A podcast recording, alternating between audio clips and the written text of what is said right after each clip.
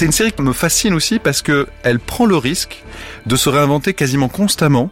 Il pourrait avoir, euh, comme au cinéma ou en littérature, reprendre un peu toujours le même personnage principal, etc. Non, là systématiquement, ce sont de nouveaux héros, une nouvelle histoire, des nouveaux lieux, euh, et c'est ça aussi que je trouve extrêmement intéressant. Dans Gamers, je vous fais découvrir les histoires secrètes des jeux vidéo. Mais un jeu, c'est aussi et peut-être même avant tout ses joueurs. Dans cet épisode bonus, j'ai voulu donner la parole à Julien Chiez. Ce journaliste et youtubeur partage avec une incroyable communauté sa passion du jeu vidéo. Cet expert analyse et jette un œil bienveillant sur cette fantastique industrie. Il vous raconte pourquoi Final Fantasy n'est vraiment pas un jeu comme les autres. Ma rencontre avec Final Fantasy, elle s'est pas faite dès le début. Il a fallu attendre, je crois, euh, le milieu des années 90, donc j'avais 14 ans à, l'époque. On est bien loin d'Internet encore. Et là, j'ai vraiment eu comme une espèce de, de, révélation, parce que visuellement, on était sur Super Nintendo, c'était de la 2D extrêmement travaillée. La dimension musicale, audio du jeu vidéo, elle m'a mais euh, scotché. C'est vraiment un jeu qui est extrêmement riche. C'est là que j'ai rencontré le jeu vidéo, on va dire dans sa forme artistique, et je me suis dit, je veux rencontrer les créateurs de ces jeux, je veux en parler, et, donc ça a été une rencontre et ludique et professionnelle. Dans Final Fantasy VI, par exemple, ce qui m'a touché, c'est un peu le sens du voyage. Euh, on traverse euh, des forêts euh, habitées peut-être par des fantômes, on va aller dans des cavernes sombres et lugubres, on va prendre un aéronef et voler en ballon dirigeable au-dessus des nuages, on va rencontrer des personnages fantasmagoriques. Enfin, aujourd'hui, c'est vrai que le, le, Seigneur des Anneaux au cinéma, du moins, a popularisé pour beaucoup de personnes ce qu'est l'heroic fantasy et a mis des images un petit peu maintenant qui sont rentrées dans les esprits des gens. Mais mais là, on est bien avant. Alors pas l'écriture du Seigneur des Anneaux, mais des, films. Et, moi, j'imaginais tout ça, euh, les romans de KPDP, euh, je les voyais. Et je trouve qu'en fait, le jeu vidéo de cette époque-là, quand il était en 2D, a euh, un lien finalement avec la littérature que j'aime beaucoup, qui est que c'est aux joueurs ou aux lecteurs de s'imaginer globalement eh ben, le décor, l'ambiance, etc. Rétrospectivement, quand je le regarde, je fais ah oui, c'était pas si beau que ça. Mais moi, je vivais à l'intérieur de ces mondes-là. Je, je les imaginais et je me rappelle quand je rentrais de l'école, évidemment, je faisais mes devoirs, mais j'allumais quand même la console, je mettais la partie et pour que dans le fond j'entende les musiques qui tournaient comme ça et, j'étais bien et, et, je trouve que le jeu vidéo, euh, en tout cas certains jeux vidéo et les Final Fantasy euh, clairement en font partie, euh, font travailler l'imaginaire à fond.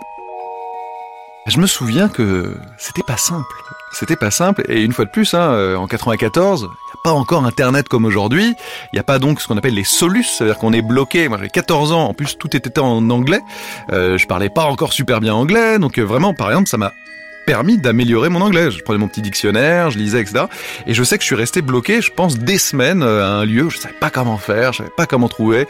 Et, et, et la résolution, enfin, de... C'était même pas tant une énigme, mais oui, ça a été un souvenir assez marquant. Et j'ai une autre anecdote.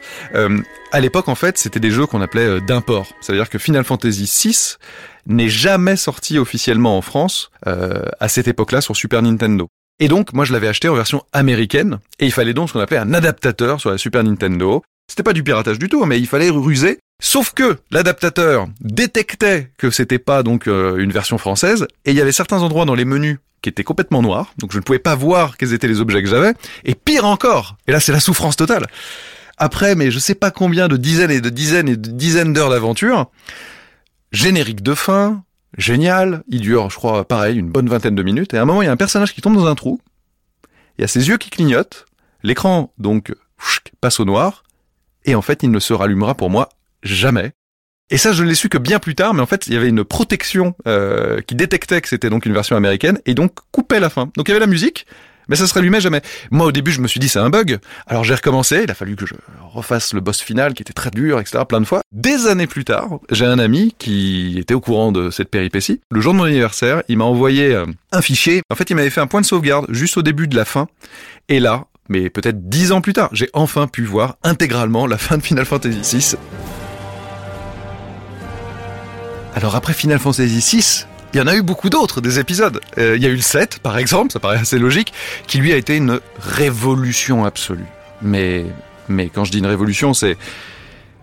C'est la première fois qu'un Final Fantasy sortait sur une console autre que Nintendo, à savoir la PlayStation, qui se lançait. Je suis intimement persuadé qu'elle a contribué, Final Fantasy VII, à la démocratisation aussi du jeu vidéo via la PlayStation. C'était la première fois où on avait des cinématiques en images de synthèse qui étaient mais à tomber par terre. Là, on n'était plus, comme je le disais, sur Final Fantasy VI, sur de la 2D, euh, avec des sons bidi bidi bip, mais parfois avec justement de la musique symphonique, avec des chœurs d'opéra, cette fois-ci bien réels, avec de l'image de synthèse, de la 3D. Une révolution absolue. Ça a avancé. Il y a eu des épisodes euh, aussi euh, MMO, c'est-à-dire euh, connectés, à jouer à des milliers de personnes en ligne. C'est une saga qui se réinvente constamment. C'est ça qui me fait plaisir. Si cet épisode vous a plu, foncez écouter le récit de Gamers consacré à Final Fantasy. Une histoire qui va vous étonner. N'hésitez pas à en parler autour de vous et je vous dis à bientôt pour un nouvel épisode de Gamers.